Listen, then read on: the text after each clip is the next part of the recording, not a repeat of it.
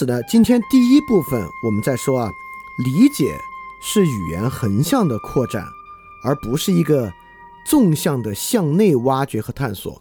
不是要去找到你的那个疼是个什么疼，你的经历是什么经历，你的意思是什么意思，而是要找到一些外部事实构成对于它的理解。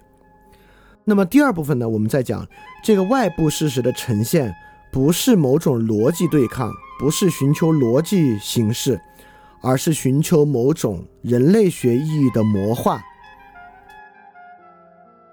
这种人类学的魔化呢，就能够帮助我们超越我们的视角，让我们把一个他人的表述变得可理解。但这里面最重要的呢，其实是让自己的表述的基础呈现出来。为什么呢？怎么呈现呢？不呈现问题是什么呢？就是今天第三部分我们要去解决的问题，很重要啊。第三部分。对，刚才我在里面表述说陈平是人渣，我不知道这个事儿群里有没有谁听到觉得特别冒犯啊？当然，我觉得我相信群里绝大多数人是不知道这是谁，Who the hell is this？但可能知道的人很多人啊，可能还挺崇拜他的。但是我我我就是做了一个非常有把握的表述，就是他是一个人渣。他为什么是个人渣呢？我们来看第三部分啊，当然。我这里笑笑的原因不是说他不是人渣，而是说维特根斯坦在第三部分讲的呢，其实远远超出了这个问题啊。第三部分呢，就是讲语言空转和事实相合在阻碍我们理解。那一百三十一节其实就很有意思啊。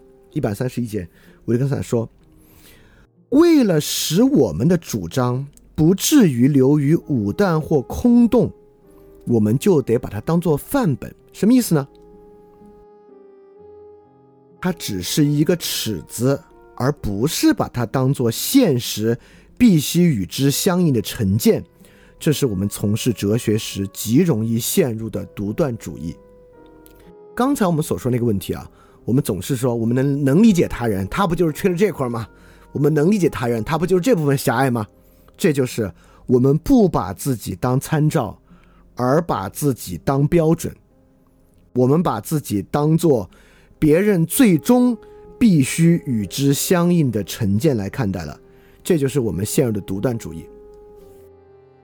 这种独断主义呢，有时候不涉及道德判断，而如果这样的独断主义背后呢，还是权力、暴力和利益在推动呢，这就让一个人变成了人渣。因此呢，呃，每个人身上都很容易犯这样的错误啊。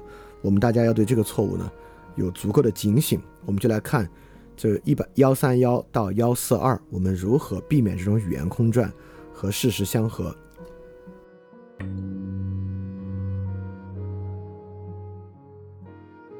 一百三十二节，维特根斯坦说了一个很重要的东西啊，就是说我们的语言肯定不是完美的，就是我们呢有时候会去改善我们的术语啊，会去对我们的语言做一些修订，这些当然都可能的。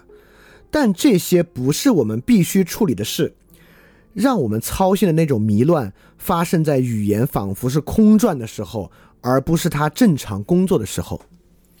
因为一旦语言正常工作，实际上我们透过对话的过程总能让语言回归正途。但如果语言空转呢，就肯定无法理解了。因此，我们在这里就有必要去了解什么叫做语言空转呢？就是之前说了一个哲学问题，有一种形式，什么形式呢？我没有方向，意思是说，当我们产生一个表述，认为我们已然考虑了所有的情况，已经站在一个特别完整的支点，停到了光滑冰面之上的时候呢，语言便开始空转。这个空转与光滑冰面实际上能形成特别好的对应关系。在光滑冰面之上，你操作一台机器，如果它没有足够多的履带的时候呢，那基本上轮子呢。就是在冰面上空转，所以每次我们陷入到那种特别逻辑化的表达、极其完备的表述的时候呢，这就是语言空转。就包括村上春树说，因为很多人在引用说人跟人为什么不不能理解啊，就引用村上春树说，人的本质就是一种个体性的孤独，人与人之间呢只能彼此求得安慰，这就是一种语言空转。而什么不是空转呢？就是维特根斯坦在幺三三节说的。他说：“我们追求的清晰当然是完全的清晰，而这只是说哲学问题应当完全消失。真正的发现是这一发现，它使我能够做到，只要我愿意，我就可以打断哲学研究。这种发现给哲学以安宁，从而他不再为那些使哲学自身的存在成为疑问的问题所折磨。现在务宁说好，这句话重要了，也就是说，刚才这一切说啥呢？我们应该达到一种清晰。这个清晰是啥呢？这个清晰就是哲学问题消失。哲学问题是啥呢？我没有方向。那怎么样就清晰了？我们有方向就清晰了。也就是说，我们知道怎么样增添外部事实，以增添我们的理解的时候，哲学问题就消失了。那怎么样才能这么做呢？现在务宁是，我们用举例来表明一种方法。而这串例子是可以从中打断的，因此只要有例子来找到我们外部事实的纰漏，一旦这个外部事实的纰漏出现，我们这个完备的、完美的逻辑，我们自己相信的已经没有反例的东西，一旦被打破，哲学就消失了，就我们不必再治疗哲学病了。就有事儿说事儿就对了呗，有什么反例出来就就说那事儿不就完了吗？就只要发现我们的完美表述一旦消失的时候呢，哲学也就没必要了，我们就就事论事，有事说事就行。因此，千百年来一直卡着哲学的尼采也是这个意思，就是对于真理的承诺，而尼采反而认为哲学对于真理的过度承诺。而又做不到，带来了相对主义，这也是维特根斯坦这里说的，使那些哲学自身成为疑问的问题所折磨。所以，一旦一种自以为逻辑的完整的绝对真理被打破，哲学也就不再需要了，哲学也就可以安宁了。所以，我们如何为语言解解闭、消除语言的困难？如何为理解真正推进呢？就是用举例。来表明一种方式，举例举到那个完备的东西一旦消失，我们可以就事论事的时候，语言的困难就消失了。我们就用自然语言就事论事就可以了。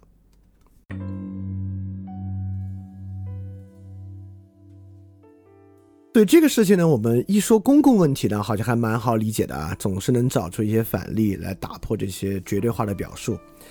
但是自我的问题也需要吗？因为我们觉得好像一说到自我啊，我的私人感受，我的私人这个意味，好像还真有挺完整的表述。就比如说我们说，作为个体，人的本质啊，就是一种存在性的孤独，这不是个客观事实吗？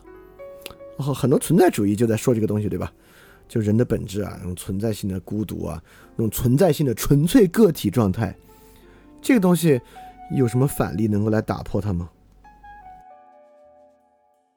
在这个地方呢，原文之中啊，维特根斯坦又再回去说什么是一个句子，句子与真值的关系。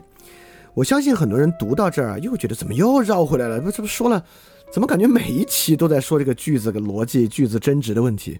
当然，其实这个时候关于句子真值啊，维特根斯坦在不同的地方，它的侧重点是相当相当不同的。为什么到一百三十四这课又开始说句子真值的问题呢？维特根斯坦是要说这么一回事儿。维特根斯坦说，每一个句子，我们总觉得它有一个唯一的真值形式，也就是说，我们说个体啊，我个人，我的这个意思，好像是一个非常绝对的个人状态。这个个人状态是别人肯定触摸不到也理解不到的，这个好像是一个特别绝对的客观事实。这个客观事实怎么可能有别的理解方式呢？比如说，为这个，我们可能会说，我的疼痛啊是一种只有我自己能理解的独特疼痛。这话好像没有什么别的可能性吧？它可能是，它绝对是一个必然为真的一句话语。对，维特根斯坦在这里说句子和句子变相，就是在说这回事儿。就像他说，它是一个句子，它却被用作一个句子变相。就是它变成一个求真求假的一个数学值。说这个句子与现实一致或不一致，显然荒唐。它从而表明了我们的句子概念的一个特征，就是它听上去是个句子。言下之意就是说，一个句子啊，有没有一种必然为真为假的状态是没有的。什么东西成其为一个句子呢？就是它像我们平时用句子的那样子的，就是个句子。句子就是个句子，它是个工具而已。就像我说，我们每次说我好疼，它的意思是完全不同的，而且它几乎很少在意味着我现在有一种非常独特的、其他人理解不了的一种疼。当我们说我好疼的时候，它几乎很少在表明我在描述一种绝对为真的，我有一种独特的疼痛状态。就句子就是句子，它是个工具，它可以在这儿干这个用，它可以在那儿干那个用，很少有这么一个用法。所以一个句子就是一个表达形式而已，即便人在言说自己的情况之下，也是这样的。而且维斯维特根斯坦还说，维特根斯坦当然不反对我们人有某种独特的疼痛，而很多时候这个独特疼痛就是很重要啊，对吧？在一些很特定的情况之下，那是个咋疼，到底有多疼，对他人理解你很重要。比如说，医生要决定现在要不要给你打这个止疼针，打一个什么样效力的止疼针，那医生当然要关心是一种什么样的疼，有多疼，你还忍不忍得了，对吧？因此，一个句子是不是在维特根斯坦看来就完全没有真假判断？也不是，一个句子是可以有真假判断的。也就是说，有时候啊，有一种别人完全理解不了的疼，sometimes 存在的。也就是我们就可以有把握的说，在医生以询问病人情况之下，以止疼药介入，是不是每次都能做到完美的合适？不是的，因为 sometimes 医生通过询问，并不能完全理解病人的疼痛。就是在这个情况之下，说这个话是没有问题的。但是，正如在这里，维特根斯坦说。真和假这两个词的用法，也可以是这个游戏的组成部分。这时，真和假的用法对于我们来说，属于句子，而不是合于句子。也就是说，你的真实状态、你的那个内心的意思、你的过去的经历、你的疼，属于别人理解你的游戏，而不是合于。别人理解你的游戏，别人理解你在很少的情况之下，确实要合于你的这些东西，能不能相合，就看是他能不能理解你的条件。在很少情况之下是这样，因此在绝大部分情况之下，别人有没有理解你，跟有没有合于你这些精密的、精确的感受和意思是没关系的。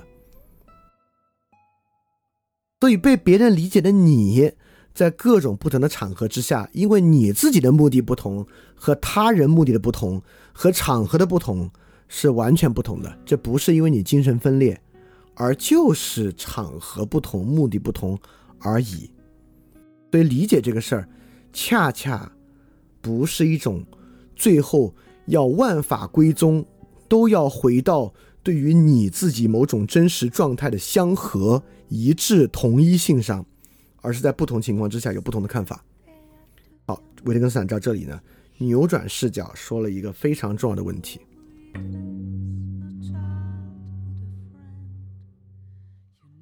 为什么反过来理解我们的根基、理解我们的基础那么重要呢？就是要理解，我们站在个人主义视角之上，就特容易觉得我那玩意儿是一个金标准 （Golden Rule），我的意思是那个唯一的意思。我的疼是一种精确的疼，我的经历是一种特别稳定而精密的、具有唯一性的经历。他人与我的理解和沟通和我的意思就要反过来与我这个想法相合。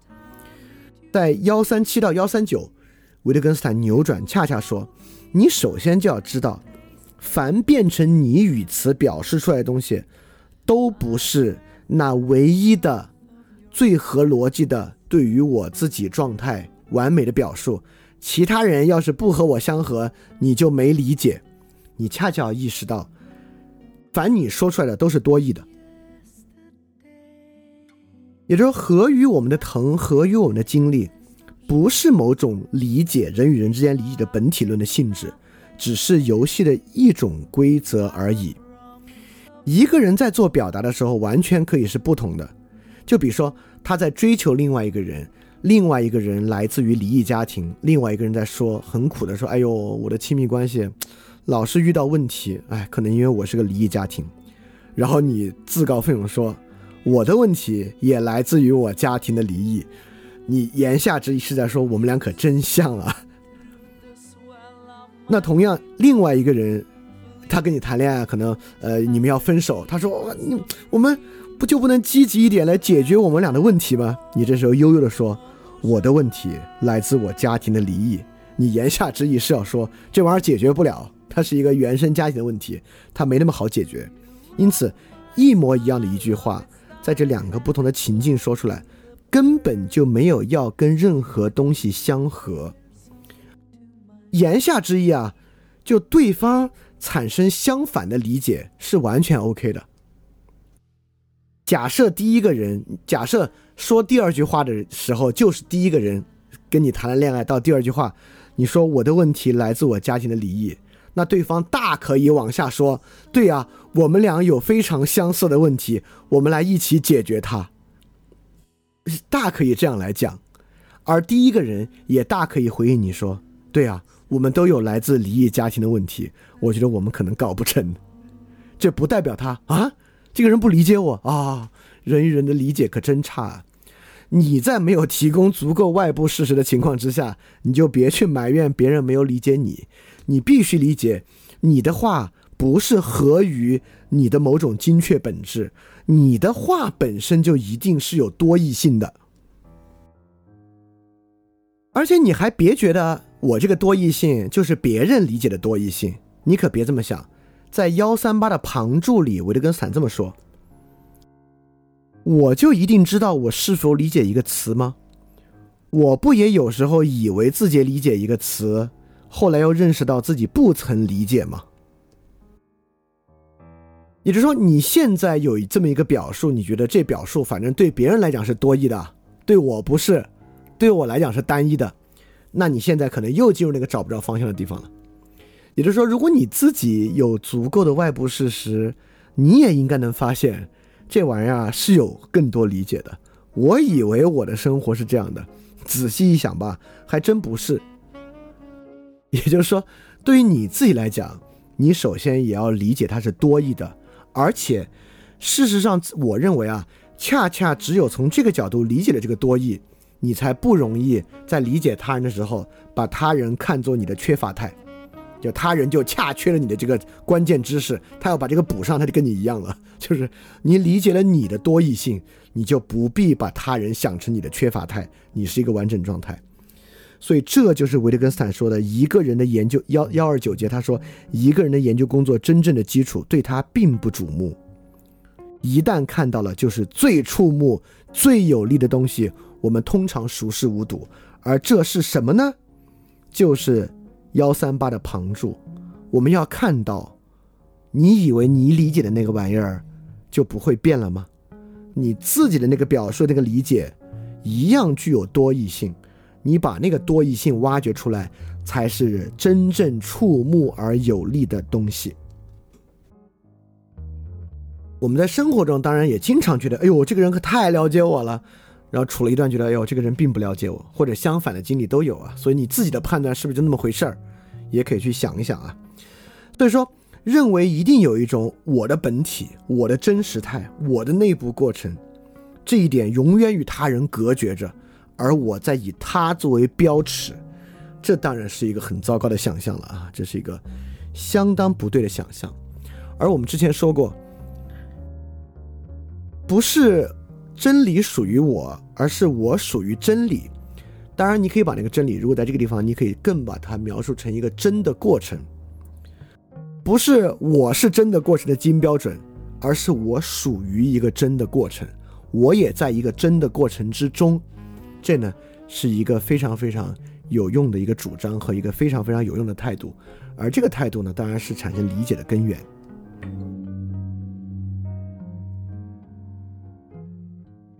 因而，在一百四十节，维特根斯坦在之前说那个特别重要的，我们要发明中间条件。那我们怎么发明中间条件呢？当然就是展现这种多义性。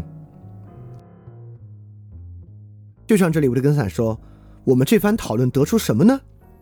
这番讨论让我们注意起，或者让我们回忆起，在某些情况之下，我们会把某种不同于原来所设想的做法，也称为立方体图形的运用。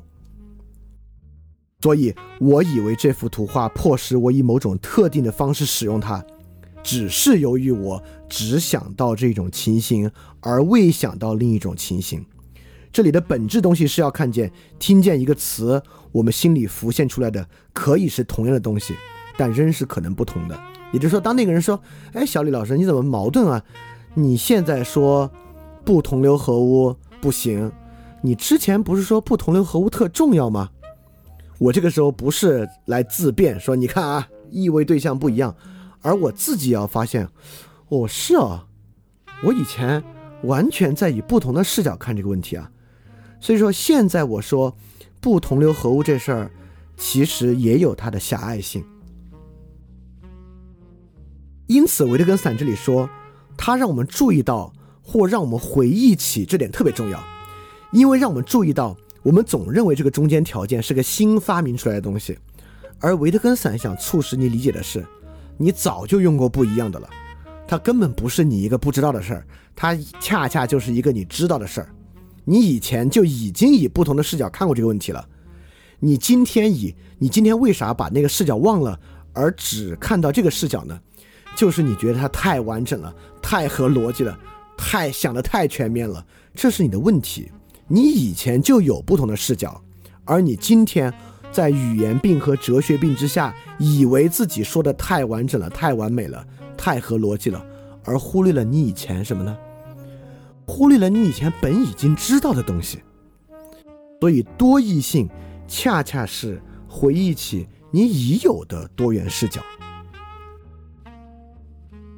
所以这是理解的基础，从多异性开始。这个多义性不是额外非要生找出来的，很多情况之下是你自己本来就有的。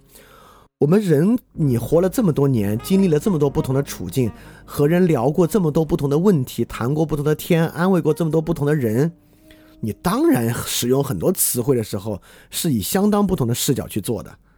你只是把那些玩意儿忘了而已，而太屈从于某种听上去特别完整的表述，这个呢就是哲学病。这个呢，就是导致我们认为人与人之间不能理解的原因，是因为你自己在哲学病之中把自己弄得很狭隘。好，到这里我们几乎已经解答和解决了怎么样来做这个这个人与人之间理解的问题。为何人与人之间是一定能理解的？这个中间条件怎么来的？我们是如何超越我们现在的视角和成见的？其原因就是我们现在的视角和成见。实际上是一个早已被我们超越的东西。我们现在之所以只能这么看它，是因为我们被它里面那个空转形式迷惑了。我们着迷于那个空转的完美形式，而忘记了我们早已超越它的视角。所以，如果我们对于语言有更好的认识，我们不要去太关注这些听上去井井有条的道理，而能够以举例的方式超越它。实际上理解就会变得很容易。好，我们现在已经说了该怎么理解，以及理解的可能性。但是，直到现在，这还是一个纯相对主义的事情。直到现在，还是一切都可以理解，一切都特别合理的。好，我们接下来最后最重要的，就这个幺四幺幺四二，我们来看怎么超越相对主义。这个理解之中还真有高下之分。不同的视角还真有高下之分，怎么分得出来呢？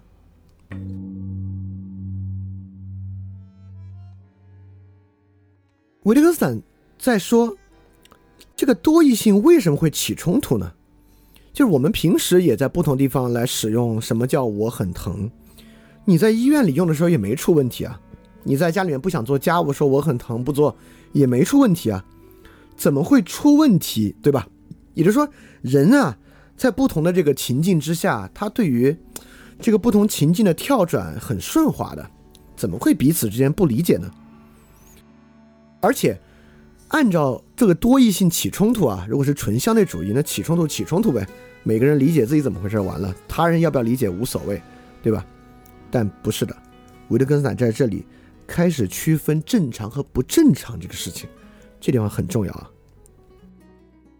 维特根斯坦说，图画和应用会不会发生冲突呢？会，为啥会呢？他说，我们用另一种方式使用这幅图画，而人们却预期这样使用它。因为人们通常是这样来用的，我们又要说，我们在这里有一种正常的情况和一种不正常的情况，所以说这里有一种正常情况和一种不正常的情况。为什么起冲突呢？是因为竟然有人在以不正常的情况使用这个词，也就是我们用道德用了这么多年。用了人类用道德这个词用了好几千年都没什么出问题，为什么现在用道德这个词出问题？好多人竟然觉得道德是坏的，道德是一种软弱的，道德不适于生存呢？是因为有人以不正常的方式在使用这个词。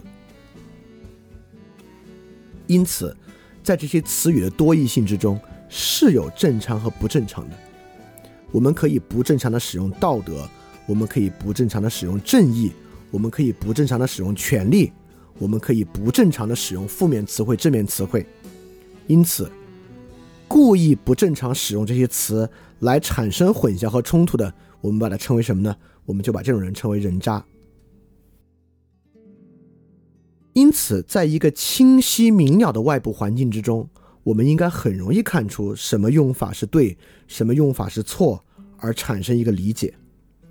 今天的困难就在于，我之前一期节目说啊，今天我们进入纷争年代，正因为我们进入纷争年代，外部环境变得太过于庞杂，导致我们确实已经失去了那个正常明了的情形。在这个情形之下呢，语言就变得很奇怪，分歧就变得很大，甚至那个正常用法已经变得不清楚了。像维特根斯坦说，情形越不正常，我们该说什么就越有疑问。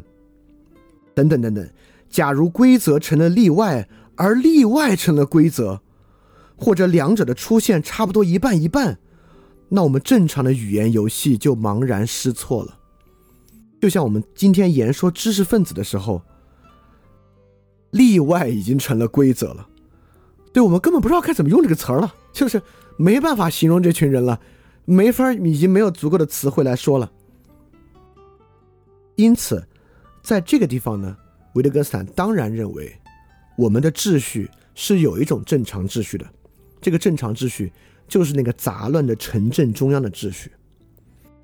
当情形变得不正常的时候，我们就会错误的将例外变成规则，或者把例外弄得过多，我们强说那例外是正常情况。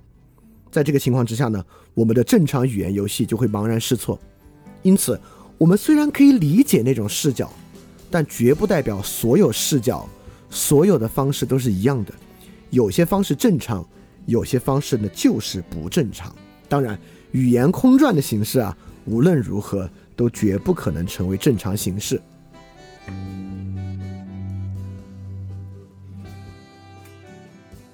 那 How do we run this battle？我们在超越相对主义之后如何做呢？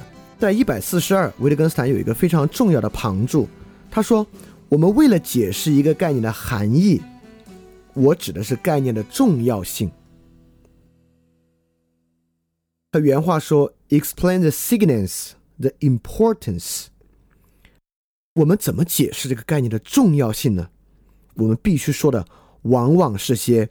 极其普通的自然事实，这些事实由于甚为普通，而几乎从不被提起。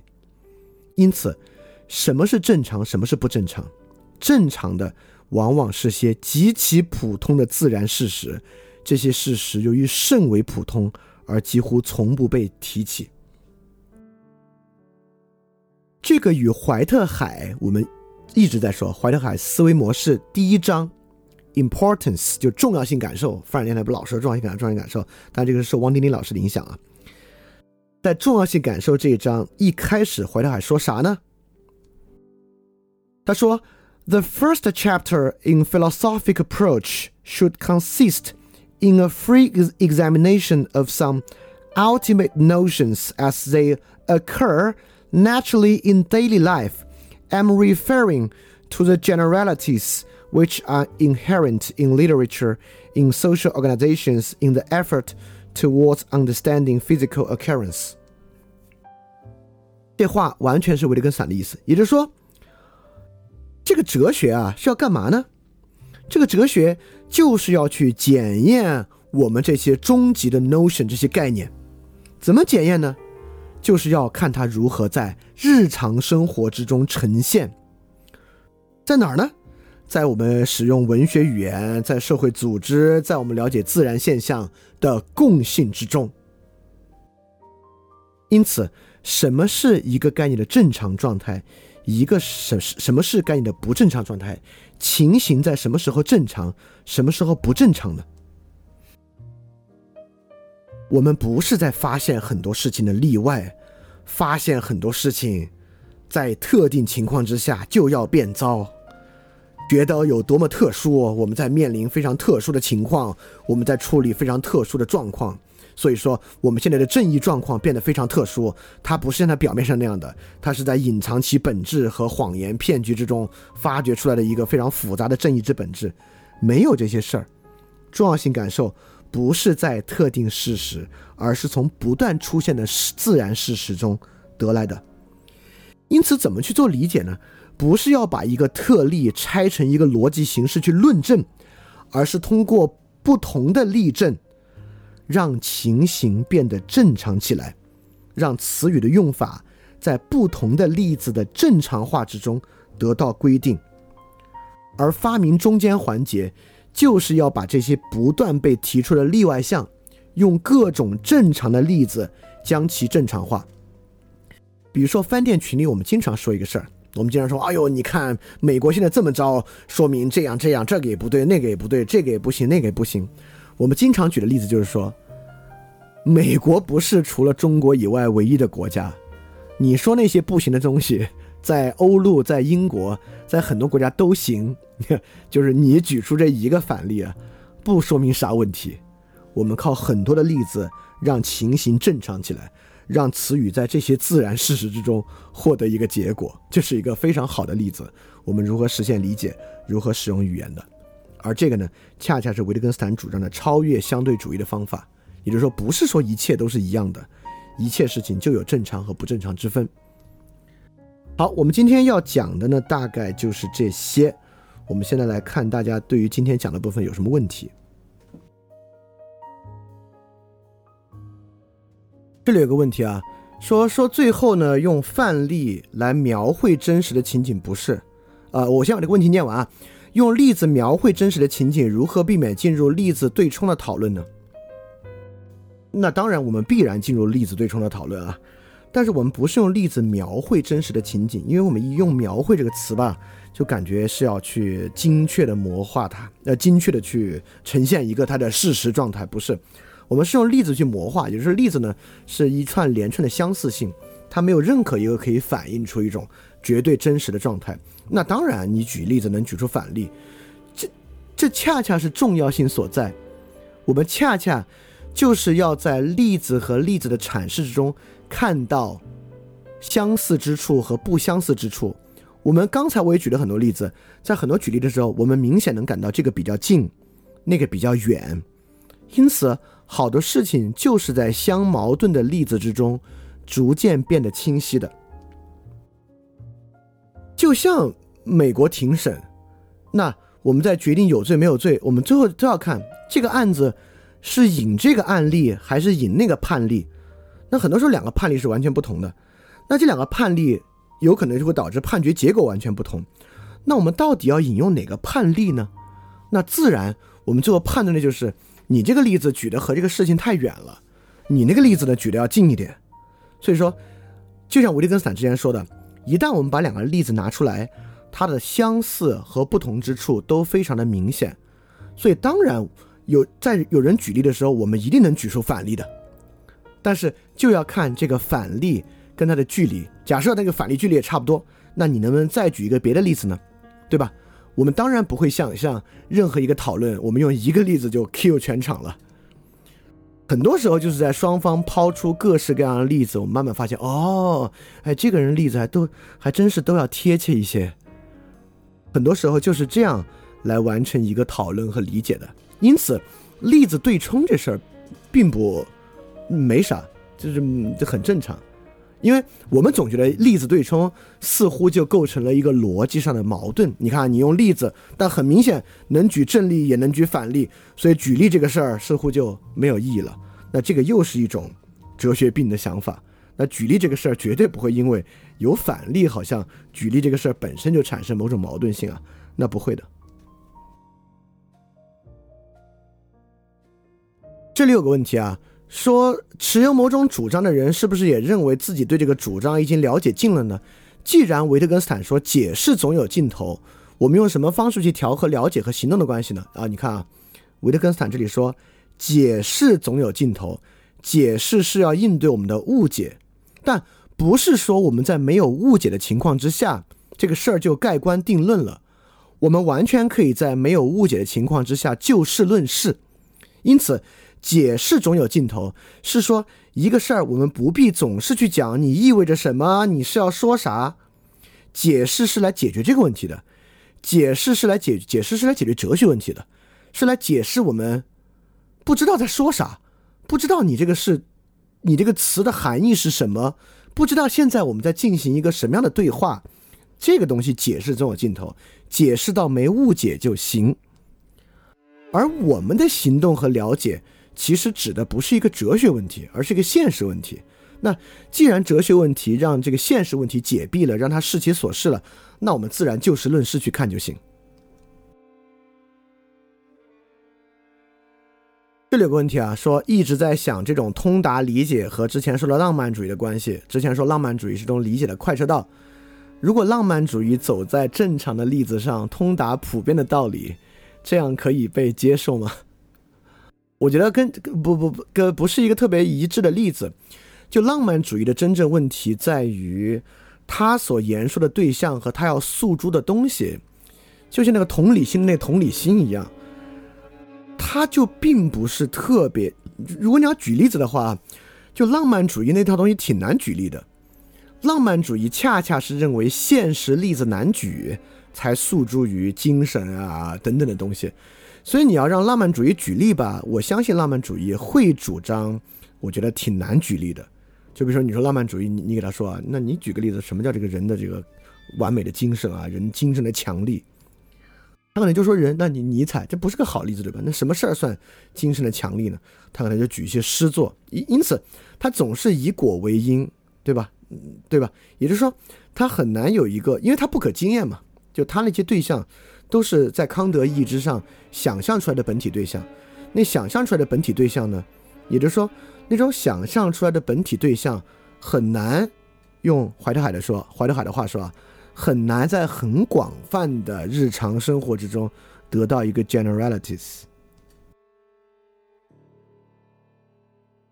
这里有个问题啊，说这个自然事实特别像是被经验到的自然事实，这个和经验主义，比如说和洛克啊、休谟的理解的区别在哪儿呢？这个和洛克、休谟的理解和区别非常大啊。在维特根斯坦这里呢，视角是从语言切入的；在休谟那里呢，视角是从感觉切入的。所以休谟恰恰是那种觉得我们有一种特别鲜活的感觉，以那个感觉作为基础的。所以修魔那个地方才会有纯粹个人主义和纯粹功利主义。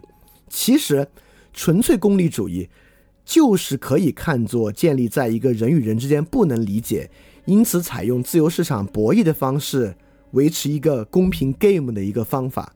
所以说，修魔那种经验主义还就是导向以感觉作为根本基准，人与人之间没有互相理解这回事儿。不是，你看啊，这里有个问题，说如果不同范型的家族类似，是比是一个比本质更好的方式啊。当我们归纳出一个类似词汇之后，怎么让它不成为新的本质呢？可以看作流动本质吗？那不是啊。你都你你都知道它是家族类似，怎么会把它看作本质呢？对吧？也也也这么说吧，也就是说你心里知道啊，既然家族类似，你就知道象棋和足球有巨大的不同。因此，我们以家族类似类似是公正观念，我们也就知道这个公正观念，我们现在说的这一点，对于很多公正行为是根本概括不到的，在很多公正行为之上就没有这个词儿。因为家族类似这个类似的这个性质，并不覆盖这个全集，它也不可能有全集里面所有的东西，所以我们根本就没有本质的想法。但这里是不是说归纳不必须呢？维特根斯坦反对过度归纳，但如果你有维特根斯坦想法，你就知道这话没有意义啊。什么叫过度归纳？啊，我们就这么说，维特根斯坦反对本质的归纳。那维特根斯坦当然不反对归纳了。你有任何词汇吗？都是一种归纳嘛。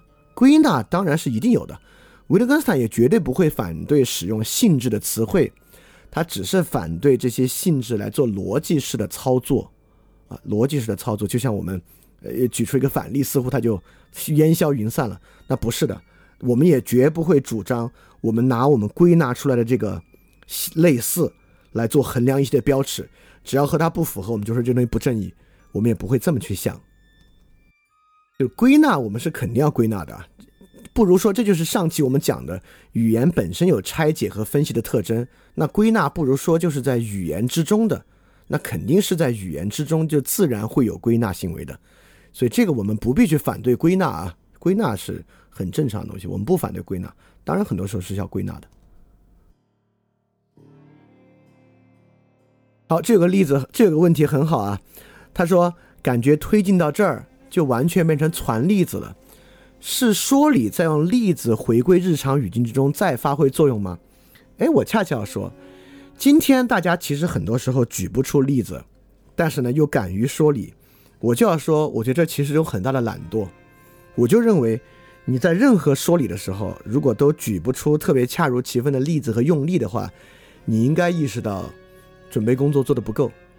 因此，好多时候我们用逻辑的方式，什么双标啊、这那这那的来说问题，恰恰因为我们够懒，我们不想去想例子，就是我们觉得没必要，就是这简单的多嘛。想例子，你还要去到处搜、到处看。如果我们把它看作就是要传更多的例子，那太好了。如果大家为了说理、为了理解、为了公共论理去传特别多的例子，那这简直是一个超级好的习惯。那如果如果最后你变成每次论理的时候，你都能够讲出特别好的例子，那我简直我觉得这是一个养成的太好太好的习惯了。那我就要说，就是传例子，还还就是传例子。对，也就是当每次别人说一个什么事儿的时候，你都能够哎举出一个例子，能把它说回去。你看，你说这个有一个裂隙吧，在这个例子之中，那你简直就是个哲学病医治的大师，是一个高级医生。这个问题啊，说传例子这事儿吧，好像没法聊关于人性啊、人生的话题。当然，他也说这个话题本身想着就有点像那个语言空转话题。其实人生是什么这个话题，我觉得传例子倒还特别好聊。你看，一说人生是什么，我们在设想今天这种人生想象之中，我们说这个颜回之乐啊，拿颜回来举例子，拿这个特蕾莎修女举例子，不就是拿这个例子来说？你看，还有一种很显然不一样的人生设想。就人性是什么？这个跟例子的关系吧？那当然，我们在如果这么说人性呢，这有点像溜冰，就是滑冰的问题啊，就是这种挺挺挺语言空转的问题的。嗯，什么人性的弱点啊？人人都是自私的，这个对。但是人都是自私的，其实你很多时候也可以举例子。就人性是什么？当说到一个问题的时候，比如说我们说人都是自私的，无论如何人做事儿都是在寻求自己的功利。那你能举出很多那种类似牺牲的例子？那怎么怎怎么举？就是。这跟自己的功利有什么关系啊？你甚至能举出唯物主义的人牺牲的例子，那跟这跟自己的功利就很难说有什么关系了，对吧？好吧，那今天大家问了挺多问题啊，我我觉得这些问题都很有意思啊，就刚好在今天的思路之下，其实也呃。对这个思路本身提出了一些冲击，这个冲击之中呢，也能让这个思路的很多面向呈现出来。我觉得今天这个问题，我觉得都还觉得挺好的。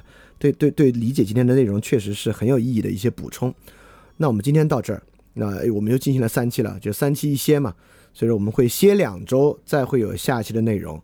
然后这个我们就歇一周吧，刚好我觉得大家可以再呃整理整理啊，可能重听一下，我也会做一期整理的节目，把前六期维特根斯坦说的什么有什么重要的启发，把它攒起来给大家再串一下，我觉得可能是比较有帮助，来让大家理解，尤其听过的人再听的话呢，就可能会能把很多事串到一起，这种勾连，我觉得可能就比较重要。我也尝试啊，我能不能在那个节目中举出一些恰如其分的好例子？好，那我们今天节目就到这结束啊，呃，我们下期节目再见，大家要记得敢于去相信。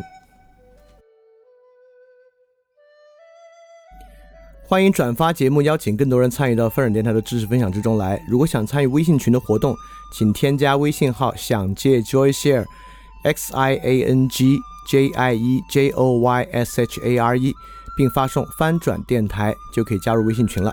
欢迎你来。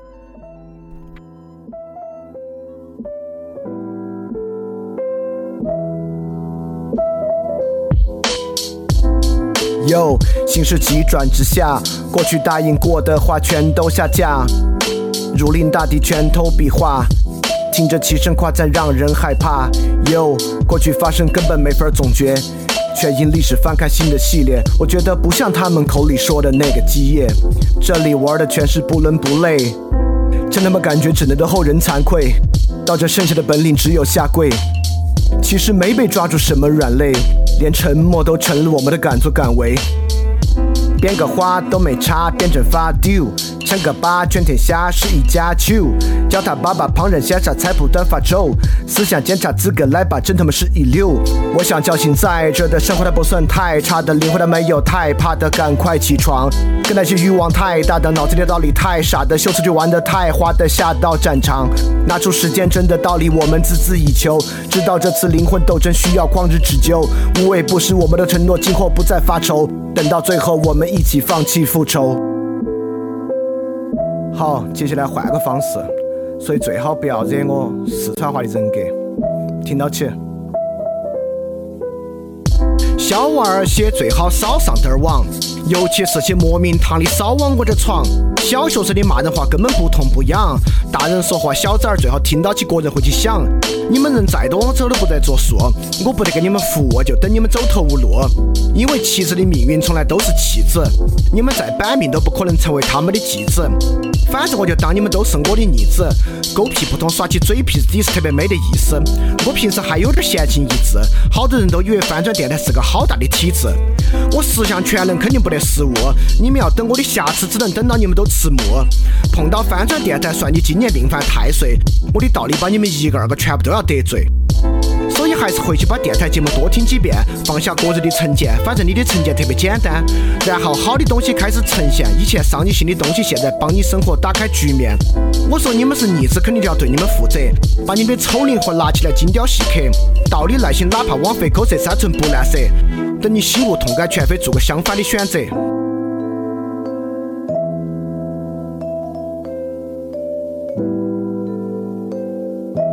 Check this。我最烦你们成事不足败事有余，投机倒把拼凑垃圾到处搅局，胡扯电影讲鬼故事还有虚情假意，追求热点播放不到我的十分之一。有些文盲媒体最好不要评价我，我怕你惹火烧身，最后后果你也没法躲。反正我的世界深渊从来不在我，我不锤你，公益暗中帮我。你们要想票儿赚够我不得管，但你们还想搬弄是非事不过三。回去守好你的一亩三分地，重要的公共话题你们最好不要出来参与。一天到晚资本主义批判的爽，又还想专营拿个苹果的奖，票子面子里子一举三得，你在做梦。要的太多了，结果效果只有个碰。我的东西一百年之后还有人听，你的节目一个月后肯定无人问津。上面的内容最好不要对号入座，我怕你生意遭不住去病床久卧。不过你做的事情也是舍本逐末，基本是助纣为虐，粉饰太平。我早就看懂了，你的骨气基本等于零。哪天央视搞博客大赛，你肯定第一个报名。